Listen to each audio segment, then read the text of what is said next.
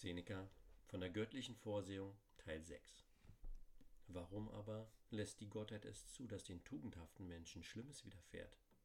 Sie lässt es ja gar nicht zu. Alles wirklich Schlimme hält sie von ihnen ja fern. Verbrechen, Laster, ruchlose Gedanken, habgierige Anschläge, blinde Lustbegier und nach fremdem Gute trachtende Habsucht. Ihnen selbst gewährt sie Schutz und Schirm. Verlangt etwa jemand von Gott auch noch dies, dass er sich zum Behüter ihres Reisegepäcks mache? Sie selbst denken nicht daran, der Gottheit diese Sorge aufzubürden. Sie sind Verächter alles äußeren Gutes. Demokrit warf seinen Reichtum von sich, denn er sah in ihm nur ein Hemmnis für seinen edlen Geist. Was wunderst du dich also, wenn die Gottheit einem tugendhaften Manne widerfahren lässt, was dem Tugendhaften bisweilen selbst nur als Erfüllung seines eigenen Wunsches erscheint. Tugendhafte Männer verlieren Kinder. Warum nicht? Kommen doch Fälle vor, wo sie selbst ihre Kinder töten. Sie werden in die Verbannung getrieben. Warum nicht? Kommt es doch vor, dass sie selbst ihr Vaterland verlassen, um es nie wiederzusehen. Sie werden getötet. Warum nicht? Kommt es doch vor, dass sie selbst Hand an sich legen. Warum haben sie manches Harte zu erdulden?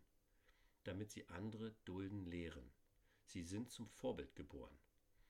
Denke dir also, die Gottheit sage, was habt ihr für einen Grund, über mich zu klagen, ihr, die ihr Wohlgefallen habt am Rechten?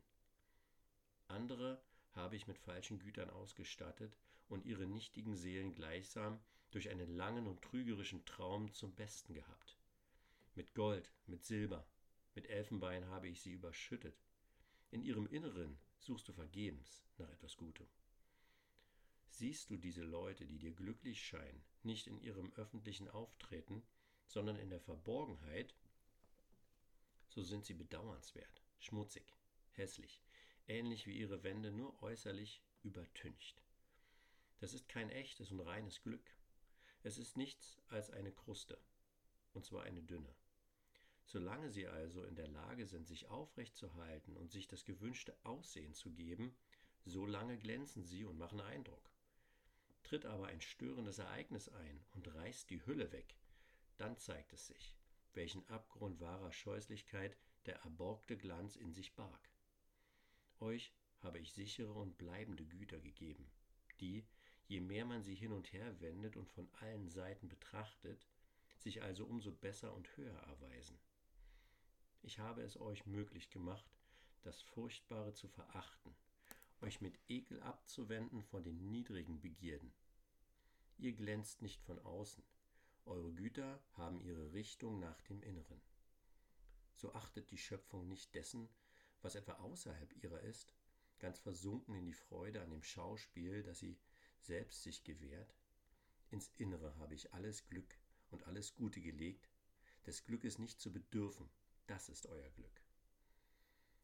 Aber es kommt doch viel Trauriges, Furchtbares, schwer zu ertragendes.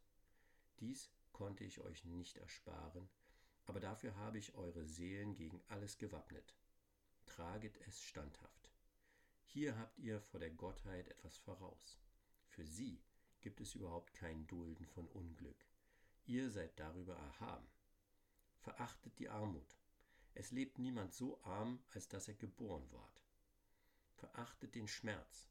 Er wird entweder selbst aufgelöst werden oder euch auflösen. Verachtet den Tod. Er macht entweder ein Ende mit euch oder verpflanzt euch anderswohin. Verachtet das Schicksal. Ich habe ihm keine Waffe gegeben, mit der es euren Geist treffen könnte. Und was noch mehr besagen will als all dies, ich habe Sorge getragen, dass nichts euch vom Tod zurückhalte, wider euren Willen. Der Ausweg steht euch offen. Wollt ihr nicht kämpfen, so steht es euch frei zu fliehen. Daher habe ich von allem, was ich für euch als notwendig erachtete, nichts leichter gemacht, als zu sterben. Ich habe der Seele eine dem Wunsche entgegenkommende Stellung angewiesen. Sie lässt sich ziehen, Gebet nur acht und ihr werdet sehen, wie kurz und wie leicht gangbar der Weg ist, der zur Freiheit führt. Ich habe euch den Ausgang kürzer gemacht als den Eingang. Sonst würde das Schicksal eine große Gewalt gegen euch in der Hand behalten haben, wenn es mit dem Sterben des Menschen so langsam ginge wie mit der Geburt. Jede Zeit, jeder Ort kann euch zeigen, wie leicht es sei, der Natur den Dienst zu kündigen und, was sie uns geschenkt, ihr wieder anheimzustellen. Ja, auch an den Altären und bei Vollzug der feierlichen Opfergebräuche, inmitten der Gebete und Wünsche, die dem Leben gelten, lernet zugleich den Tod. Die wohlgenährten Körper der Stiere werden durch einen kurzen Stich zu Fall gebracht, und Tiere von gewaltiger Kraft streckt ein Schlag der menschlichen Hand nieder. Ein schmales Messer durchschneidet die Sehnen des Nackens und ist jenes Mittelglied, welches Kopf und Hals verbindet, durchschnitten worden, dann stürzt die ganze Körpermasse zu Boden. Der belebende Hauch hat seine Stätte nicht in der Tiefe, und es bedarf nicht schlechtweg des Schwertes, um ihn herauszuholen. Man hat nicht nötig, durch eine tiefe Wunde die inneren Organe zu erkunden. In nächster Nähe ist der Tod. Keinen bestimmten Punkt habe ich zu diesem Stoße ausgesucht. Wähle ganz nach deinem Wunsch, du findest das Ziel. Das, was man Sterben nennt, diese Trennung der Seele vom Körper, vollzieht sich mit einer Schnelligkeit, die überhaupt nicht wahrnehmbar ist. Mag nun eine Schlinge den Schlund zuschnüren oder Wasser den Atem absperren, oder mag einer durch Sturz mit dem Kopf auf harten Boden zerschmettert worden sein, oder mag der Andrang der lodernden Flammen einem den Atemzug abgeschnitten haben. Was es auch sei, es folgt ein schleuniges Ende. Schämt ihr euch nicht?